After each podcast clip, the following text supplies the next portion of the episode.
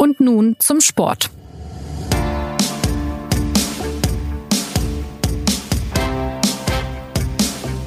Die Biathlon-Saison ist am Sonntag gestartet und das ist eine Tatsache, die sehr viele Leute wissen dürften. Biathlon ist ja die populärste Wintersportart, zumindest in Deutschland. Und damit kommen wir zum zweiten Teil auch unserer großen Wintersportvorschau. In der vergangenen Woche ging es hier ja um Ski Alpin und um Skispringen.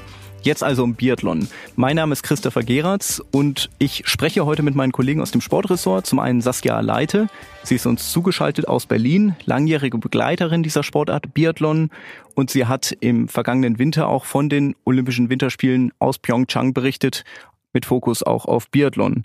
Und Volker Kreisel, er sitzt bei mir im Studio, hat mir gesagt, dass er 2003 zum ersten Mal über eine Biathlon-WM berichtet hat. Inzwischen war er schon bei vier Winterolympiaden.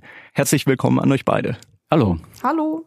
Saskia, ich, ich habe es ja schon gesagt, du hast in Pyeongchang über Biathlon berichtet. Bring uns doch noch mal ganz kurz auf den Stand, was da passiert ist, weil es liegt ja jetzt schon so ein bisschen zurück, ähm, wie die Deutschen da rausgegangen sind aus den Olympischen Spielen eigentlich relativ gut, sowohl bei den Frauen als auch bei den Männern, würde ich mal sagen. Wobei man das so ein bisschen aufteilen muss. Bei den Frauen ist natürlich äh, Laura Dahlmeier diejenige, die schon seit Jahren ähm, das Geschehen ja bestimmt und dann halt in Pyeongchang drei Einzelmedaillen gewonnen hat, zweimal Gold und einmal ähm, Bronze.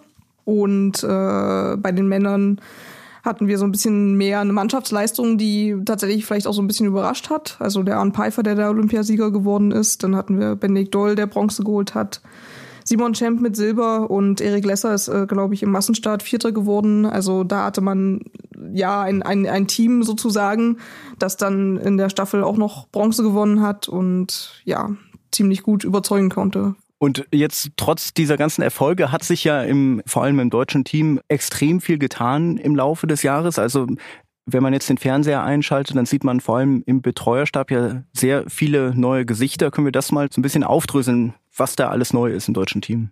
Genau, also da gab es eine Umstrukturierung. Stand Pyeongchang war ja im Prinzip noch, dass Gerald Hönig der Frauenbundestrainer war und Marc Kirchner der Männerbundestrainer. Das ist jetzt nicht mehr der Fall. Ähm, Gerhard Hönig stand so ein bisschen von einzelnen Sportlern in der Kritik, ähm, was auch die Staffelbesetzung in Pyeongchang anging und ähm, ja, ist jetzt Schießtrainer für beide Geschlechter sozusagen, aber steht äh, ist so ein bisschen in den Hintergrund gerückt. Also die die hat das Hauptamt bei den Frauen hat jetzt ein äh, Mann namens Christian Mehringer übernommen, der war auch schon im Nachwuchsbereich tätig ist 37 Jahre alt und äh, ja, doch äh, sehr viel jünger als ähm, Gerald Hönig. Und der hat auch einen neuen Assistenten bekommen, Florian Steirer heißt er. Und ja, ist also da ein ganz neues Trainerteam. Und bei den Männern ist es Mark Kirchner, der weiter die Männer halt trainiert, aber irgendwie auch so ein übergeordneter Bundestrainer ist und auch bei den Frauen so ein bisschen drauf guckt. Und auch er hat einen neuen Assistenten bekommen. Und ja, da wird man äh, abwarten müssen, glaube ich, wie sich das auf die einzelnen Erfolge auswirkt und was die Sportler dazu sagen. Die bisherigen Stimmen sind natürlich da schon relativ positiv. Also da wird jetzt natürlich keiner äh, neue Trainer gleich kritisieren, denke ich mal. Volker, wie viel wissen wir denn über diese Leute? Das sind ja relativ junge Leute, die jetzt äh, vor allem im Frauenteam nachgefolgt sind auf Gerald Hönig. Ja, ich würde mal sagen, so gut wie gar nichts momentan. Denn die sind bislang im Hintergrund gewesen und so auch den Medien unbekannt gewesen, dass man da jetzt eigentlich so äh, niemanden da seriös jetzt irgendwie beschreiben oder beurteilen kann. Also ich finde die ganze Situation ziemlich spannend, ehrlich gesagt, weil ähm, wir haben jetzt hier diese beiden, ich sag mal, alten Trainer, routinierten Trainer, die noch irgendwie dabei sind, beziehungsweise teils voll dabei, teils irgendwie zur Hälfte mit dabei. Marc Kirchner bei den Frauen. Also und wir haben ähm, eigentlich mit Isidor Scheuer und den beiden jungen Frauentrainern jetzt ähm, jüngere Trainer, die aus dem Nachwuchsbereich kommen und eigentlich jetzt noch nicht so was wie so ein Renommee haben, wo sie sagen können, okay, ähm, mir kann jetzt keiner einfach mal so irgendwelche Vorschriften machen, ich ziehe jetzt einfach mal mein Ding durch. Und ähm, wie das jetzt mit den, mit den Kompetenzen dann abläuft, welche Konzepte sich wirklich durchsetzen, wie gut dann, wie effektiv das Training dann wird, das wird ziemlich spannend alle sagen so, was man jetzt so bisher so gehört hat, ähm, wenn es um die Frage Kompetenz und Autorität geht, ja, sprich junge Trainer, haben die denn Autorität gegenüber den fast gleichaltrigen Olympiasiegern, mit denen sie zu tun haben, sondern zehn Jahre jüngeren Olympiasiegern? Oder auch äh, Mark Kirchner, der gefragt wurde, ob er jetzt der große, äh, äh, harte Autoritäre in, an der Spitze sein muss. Die sagen natürlich jetzt alle, ja, wir sind ja alle eine Mannschaft und äh, wir sind gute Kumpels miteinander und wir regeln alles in einer guten Gemeinschaft und so weiter. Muss man eben abwarten. Das ist natürlich der richtige Weg. Nur die Erfahrung zeigt dann doch, dass einer vom, vom Rang eines Mark Kirchner, der jetzt äh, siebenmaliger Weltmeister ist und Olympiasieger im Sprint und vieles mehr, ähm, wenn der jetzt sagt, ähm, ich äh, schaue mir das bei den Frauen mal so an, wie das da läuft und bin sozusagen im Hintergrund ist aber gleichzeitig verantwortlich dafür ähm, als, als Chefbundestrainer, so wie ich das jetzt verstehe, dann ist das ein bisschen ein Widerspruch. Also dann wird es spannend zu sein, wann greift er ein, wenn mal was nicht läuft und wer fühlt sich dann auf den Schlips getreten und wie kommt man aus der Sache dann eben gut raus, wer, wer würde dann gewissermaßen ausgleichen. Also solche Modelle, die da aufgezogen werden, sind im Sport oftmals ziemlich schnell dann wieder zum Scheitern verurteilt, können aber natürlich auch super funktionieren und dann der notwendige Schritt für eine neue Zukunft sein. Und das braucht ja das Biathlon momentan du sprichst es an, denn irgendwas hat ja nicht gestimmt. Es äh, gab da die Kritik von Franziska Hildebrand an äh, Gerald Hönig vergangene Saison. Trotz dieser ja doch ziemlich erfolgreichen Saison, die äh, Olympiamedaillen sprechen ja dafür. Können wir da noch ganz kurz auf die Hintergründe eingehen? Ist ein bisschen im Dunkeln. Also da wird natürlich äh, gemunkelt von irgendwelchen äh, Leuten, die näher dran sind an der Franziska Hildebrand beziehungsweise am ähm, Gerald Hönig. Da kann ich seriöserweise jetzt nichts dazu sagen. Man weiß, dass die äh, nicht unbedingt gut miteinander konnten, auch schon vor Pyeongchang. Aber äh, das konkret äh, jetzt zu, ähm, zu erklären und zu benennen, das, das dazu, dazu ist es dann doch zu sehr innerhalb des Teams immer unter Verschluss. Und in so einem Fall ist es ja auch nicht so schlecht.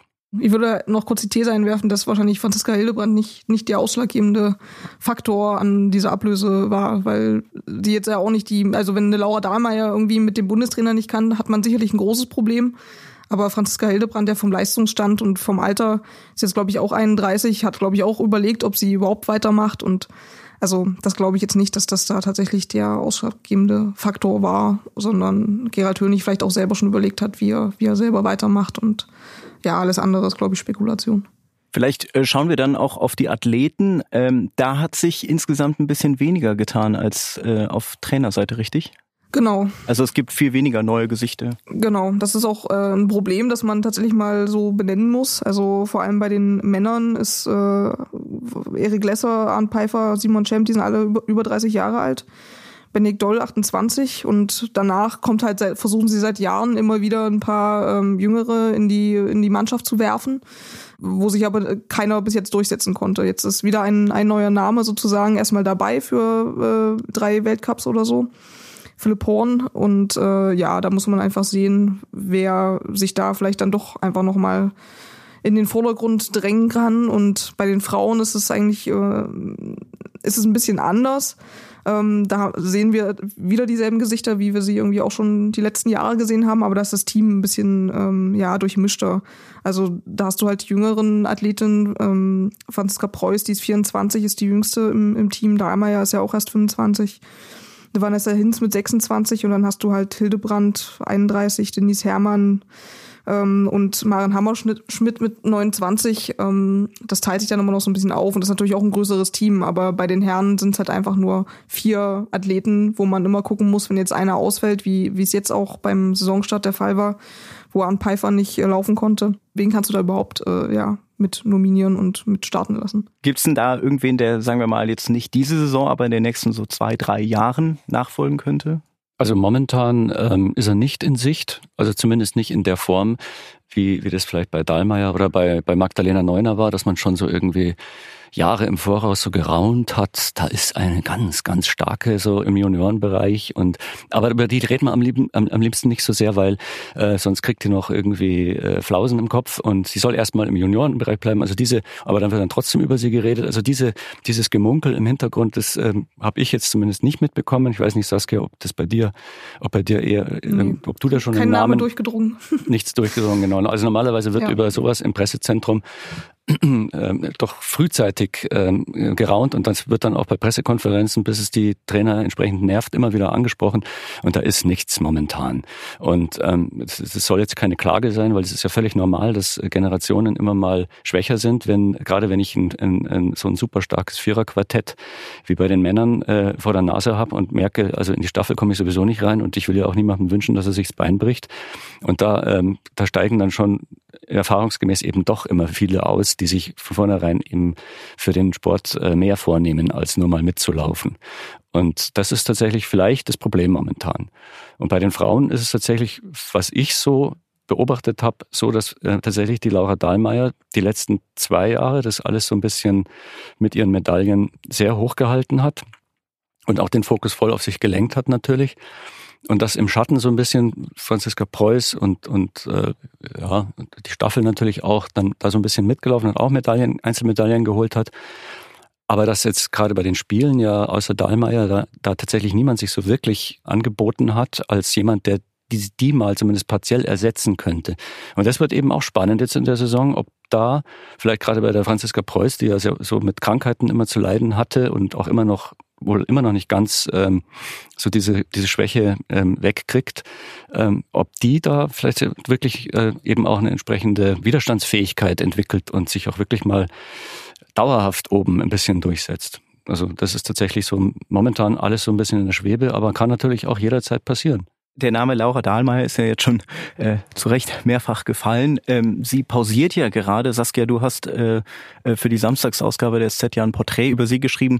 Sag doch mal, was bei ihr gerade los ist eigentlich. Also es ist eigentlich das los, was öfter mal los ist äh, während Saisons und auch zum Beginn bei Laura Dahlmeier sowieso, dass sie halt einfach äh, ja ne, einen längeren Infekt hatte, der sie geplagt hat, der sie ähm, geschwächt hat, äh, unter dem sie nicht trainieren konnte. Und ähm, ja, deswegen halt einfach nicht in der Form ist, in der sie jetzt konkurrenzfähig wäre.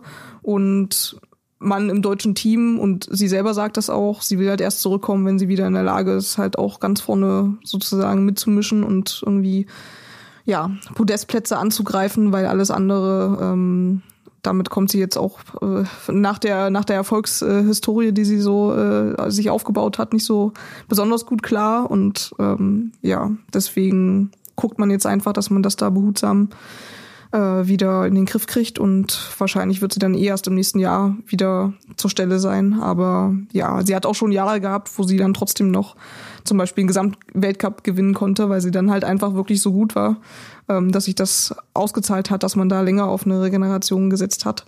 Also da weiß man eigentlich schon, wie man damit umgeht, glaube ich. Wenn wir jetzt auf die Saison insgesamt schauen, dann ist ja der Saisonhöhepunkt die WM 2019 in Östersund, ähm, würde ich sagen. Ähm, die vergangenen Jahre wurden ja immer sehr stark, zumindest im Männerbereich, einfach dominiert von zwei Athleten, also Martin Foucault und ähm, Johannes Tingjesbö. Was ist denn von dieser Saison zu erwarten? Wird es da wieder so wenig ausgeglichen oder gibt es da diesmal womöglich einen dritten, vierten, der da mitmischen könnte? Also ich sehe keinen. Ansonsten, ich schätze mal, wenn man so die Medien bisher so anschaut, äh, was so geschrieben wurde äh, von den Kollegen, äh, sehen die auch keinen. Und ich schätze mal, die beiden im Männerfeld äußern sich auch alle dahingehend, dass die beiden einfach wieder wahrscheinlich die Besten sein werden. Und ich schätze mal, auch die beiden untereinander sehen niemanden anderen als sich selbst, weil die ja sehr fokussiert sind. Also es wird schon auf, auf Johannes Tinjesbö und Martin Foucault hinauslaufen, weil die einfach am widerstandsfähigsten sind. So hatte Mark Kirchner auch gesagt, die sind obendrein auch noch nie krank oder fast nie krank. Das kommt nämlich auch noch dazu dazu und natürlich auch die besten läuferischen und äh, Fähigkeiten und auch am Schießstand haben. Insofern ähm, haben jetzt auch tatsächlich jetzt äh, gestern am Sonntag keine Schwäche gezeigt im, im, im Mixed-Staffelrennen der Foucault und der Bö sind äh, entweder vorne weggelaufen oder Johannes Denis Bö ist relativ weit hinten dran gekommen. Da haben die Kollegen das äh, leider schon vermasselt, aber er hat dann trotzdem im Rennen gezeigt, dass er es halt einfach kann. Also es wird schwierig, denke ich. Die haben äh, vergangene Saison, nur um das nochmal zu erwähnen, zusammen 17 Weltcupsiege geholt, während äh, sonst fünf andere Athleten jeweils einen hatten. Also das äh, spricht für eine gewisse Einseitigkeit. Ich glaube, äh, das Einzige, was man noch an Spannungen vielleicht finden kann, ist die Frage, wie äh, ja, zielsicher Johannes Tinius Bö diesmal diese Saison ist. Also der trifft natürlich schon sehr gut, hat aber, finde ich, in der, in der letzten Saison immer mal so, wenn man wusste, Foucault macht jetzt den letzten Schuss noch rein, schießt er halt daneben. Und ich glaube, da wird man jetzt sehen, ob er da noch so ein bisschen äh, ja, reingewachsen ist, ob er da noch so ein bisschen fe fester sich, sich festigen kann oder halt nicht. Ja. Kommt darauf an, wie lernfähig er auch ist. Und das scheint er zu sein, weil er sich ja auch von Saison zu Saison, im Gegensatz übrigens zu seinem Bruder, äh, Tajebö, ähm, hat er sich tatsächlich immer weiter perfektioniert und verbessern können und hat bisher eigentlich, ich weiß nicht, ob, ob, ob, ob ich da falsch liege, aber er hat eigentlich keine wirkliche Schwäche-Saison seit, seines, seit seinem Aufstieg gezeigt und wird wahrscheinlich dieses Schießen auch mit entsprechender Perfektion genauso ähm, verbessern wollen. Ja, das Interessante ist da ja auch, dass die äh, Norweger ja auch mit dem ehemaligen Trainer sozusagen von Foucault zusammenarbeiten. Und ähm, ja, also da, wo Foucault sozusagen schon dann irgendwann zur Perfektion gelangt ist und das jetzt einfach nur noch weiter betreibt, ähm, das daran operieren sie jetzt, glaube ich, noch. Und genau da wird man sehen, ob sich das dann weiter, ob sich das genauso gut auswirkt wie bei Foucault. Nicht mehr dabei bei den Männern ist ja äh, der gute alte Ola Einer Björn da, der ja tatsächlich äh, aufgehört hat. Aber bei den Frauen hat sich wahrscheinlich noch ein bisschen mehr getan, zumindest was äh, äh, Spitzenathletin angeht. Also Daria Domracheva ist ja nicht mehr dabei jetzt in dieser Saison und äh, Gabriela Kaukalova. Kukalova, genau, ja. Ja, das ist, ähm, ich weiß, ich bin jetzt gar nicht auf dem neuesten Stand, wer von den ähm, ähm, routinierten Frauen äh, noch alles ähm, schon äh, zurückgetreten ist, beziehungsweise sich mit dem Gedanken trägt. Kaiser Meckereinen ist noch dabei, aber es ist nicht mehr so die, dieses Feld der oder diese, diese Gruppe der Platz 1 der Siegläufer, zu denen ja auch Laura Dahlmeier gehört, die ist kleiner geworden und ähm, andererseits auch das gibt natürlich wieder Hoffnung darauf, dass äh, vielleicht andere in die Lücke stoßen, ist jetzt ein bisschen platt, aber so ist es nun mal. Und dann die Spannung wieder hochhalten werden. Auch Vanessa Hinz hat ja vergangene Saison, am Ende der Saison sogar noch einen Weltcupsieg geholt, habe ich gesehen. Ja, den, das Sommer über hat sie ja gesagt, hat sie sehr gut trainiert und äh, fühlt sich eigentlich auch selbstbewusst und ist auch so in der Loipe gut drauf, was man gestern gesehen hat, hat sie auf der Schlussrunde mit, äh, mit Meckerrennen fast mitgehalten, also vom Tempo her und hat im Prinzip ein gutes Rennen gemacht. Und, aber die Vanessa Hinz ist halt auch so eine, von der man eigentlich äh, erwartet, so als strenger Trainer, Karriereplaner und Medaillenzähler im DSV, dass sie jetzt mal ums Eck kommt und tatsächlich auch verlässlich mal unter die Top Ten läuft und vielleicht sogar mal bei einer Weltmeisterschaft, wenn es darauf ankommt, die Nerven hat und das alles umsetzt. Genau, wenn man noch mal kurz äh, zu Olympia zurückguckt, dann sieht man auch, dass sie ähm, im Sprint zum Beispiel Fünfte geworden ist. Das sind natürlich immer so Ergebnisse, die so ein bisschen abfallen, wenn da vorne äh, ja Laura Dahlmeier alles äh, weggewinnt. Aber ja, ich glaube, man bei Vanessa Hin sieht man schon Potenzial. Und wenn man sich so die Schießleistungen anguckt, die schwankt irgendwie immer so zwischen, zwischen einem und, und vier Fehlern. Also es, entweder es klappt super oder es klappt überhaupt nicht. Und da sieht man, glaube ich, dass da noch Potenzial ist, was man vielleicht auch nervlich in den Griff kriegen kann und dann auch ja Weltcup-Siege oder Weltcup-Platzierungen auf jeden Fall einfahren kann. Ein Thema, das die Biathlon-Szene ja auch schon seit Monaten jetzt beschäftigt, ist der Skandal um die internationale Biathlon-Union.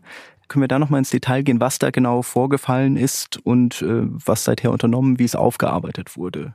Passiert ist äh, im Prinzip Folgendes. Im äh, März, April sind äh, sämtliche Biathlon-Betreuer, Fans, Anhänger aus allen Wolken gefallen, weil ihr Verband doch eigentlich relativ als toll galt und transparent und alles Mögliche.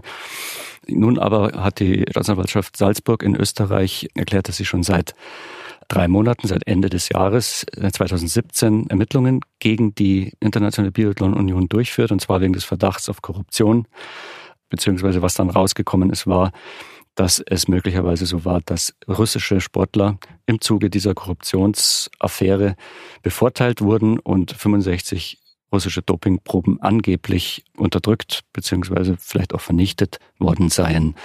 Und das äh, ist sagen wir mal, der Hintergrund. Daraufhin gab es ein mittleres Beben. Der 25 Jahre im Amt sich befindliche Norweger Anders Besseberg hat sein Amt ruhen lassen, ist danach nicht mehr angetreten. Und jetzt äh, ist als Nachfolger nach diversen Diskussionen und Debatten der Schwede Ole Dahlin, der lass mich lügen, 63 Jahre alt ist, also doch deutlich jünger als Besseberg, aber eben doch möglicherweise leider auch selber aus dem Stall kommend. Seit 2014 Mitglied des Exekutivkomitees bzw. Mitglied des Vorstandes sogar.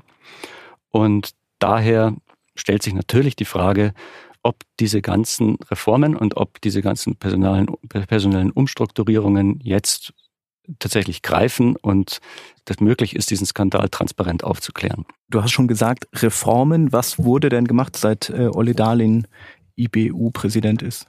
Fangen wir mal mit dem an, was relativ transparenzfähig ist und was möglicherweise wirklich auch ein Schritt in die richtige Richtung ist. Es ist, dass die Rolle der Athleten gestärkt wurde. Da gibt es doch einige, die wirklich die Nase voll haben und äh, die haben sich dann insofern durchgesetzt, dass äh, sie jetzt drei Athletenvertreter sagen wir mal, in den äh, Gremien der IBU drin haben und dass aber auch eine davon, die Claire Egan aus, aus den USA, als ständiges Mitglied im Exekutivkomitee sitzt und damit Stimmrecht hat und durchaus letztlich die Möglichkeit hat, die Herrschaften ein bisschen zu ärgern, wenn es darum geht, äh, wirklich mal den Finger in die Wunde zu halten. Wie sie das dann in die Tat umsetzt und was dann passiert, wie inwiefern sich äh, diese Athleten die mit, äh, mit, mit sicherlich mit großem Anspruch da rangehen, einwickeln lassen können von den üblichen Vorgängen in der Sportpolitik, von den Zwängen, von den, äh, von den Problemen, dass man alles Mögliche beachten muss und so weiter. Das wird man sehen. Oder wie, wie, inwieweit sie tatsächlich den Fokus behalten auf Aufklärung, ähm, das wird man natürlich sehen. Was noch alles umgesetzt wurde, das ist wie üblich bei solchen Reformen meines Erachtens mindestens fragwürdig. Es ist sicherlich eine gute Absicht, klingt auf jeden Fall wahnsinnig gut, wenn man jetzt einen Ethikcode verfassen will, wenn man eine Ethikkommission einberufen will, das alles ist der Plan. Diese Ethikkommission und Ethikcode, das sieht man jetzt bei der FIFA beim Fußballweltverband, die ist natürlich nur so gut, wie die Ethiker dann tatsächlich auch ethisch denken und das Ganze in die Tat umsetzen wollen. Wenn du da niemanden hast, der da wirklich ähm, sozusagen für die äh, für die Transparenz und für für die letztlich für die äh, für die Gleichberechtigung aller Athleten, was jetzt Doping und so weiter, also Anti-Doping betrifft, sich wirklich einsetzt, dann bringt es nichts. Dann will man das eigene Anti-Doping-Programm überprüfen, indem man es irgendwie der INADO, also der internationalen Organisation aller NADAs, aller nationalen Anti-Doping-Agenturen äh, vorlegt zur Überprüfung, da frage ich mich dann immer, was sollen die denn finden? Also ich meine, da wird ja sicher, äh, sollen die irgendwie einen Passus finden, ab jetzt ähm, oder einen Passus hineinschreiben, ab jetzt bitte keine russischen Dopingproben mehr vernichten. Das, äh, das wird ja nicht der Fall sein. Das Anti-Doping-Programm der, der IBU das schätze ich mal, wird, so wie es bis jetzt dasteht, blitzsauber und einwandfrei sein. Die haben ja auch 2009 in Pyeongchang übrigens, wo die Weltmeisterschaft 2009 war, da, da gab es ja schon mal einen mordsmäßigen russischen Dopingskandal mit, äh, mit neuesten EPO-Abwandlungen äh, äh, schwer zu finden. Das hat tatsächlich damals, wenn ich richtig informiert bin, die IBU selber durch eigene Testprogramme rausgefunden, in Zusammenarbeit natürlich mit der WADA. Und ähm, also letztlich dieser Dopingkatalog, dieses Dopingprogramm, was die IBU hat, wird nicht so schlimm sein. Aber wenn man, wenn ich jetzt sage, ich will das alles überprüfen, dann hört sich das natürlich erstmal gut an. Und auf diese äh, Sprüche und auf diese ja, Ankündigungen sollte man nicht drauf reinfallen. Also höre ich raus, du bist sehr skeptisch, wie äh, gelungen diese Reformen sind, beziehungsweise wie viel sich verändert ja, hat. Ja, muss man sein. Das, ja. Ich glaube, nicht nur ich bin, es, ist, es muss man einfach sein. Also es ist in jedem Sport so, dass man erstmal skeptisch sein muss. Wenn Skandale auf, aufgearbeitet werden und große Vorhaben äh, verbreitet werden und Pläne geschmiedet werden, man hat es gesehen, äh, im, im hiesigen Fall, wenn die Vorwürfe stimmen, sind verschiedene Mitglieder, also die Vorwürfe gehen ja gegen Besseberg und gegen die Generalsekretärin Nicole Resch. Und offiziell weiß ich jetzt nicht, ob da noch weitere äh, Ermittlungen gegen andere äh, geführt werden, aber wie auch immer. Die beiden sind halt nun mal, äh, wenn die Vorwürfe stimmen, eingewickelt worden von Manipulationssystemen offensichtlich.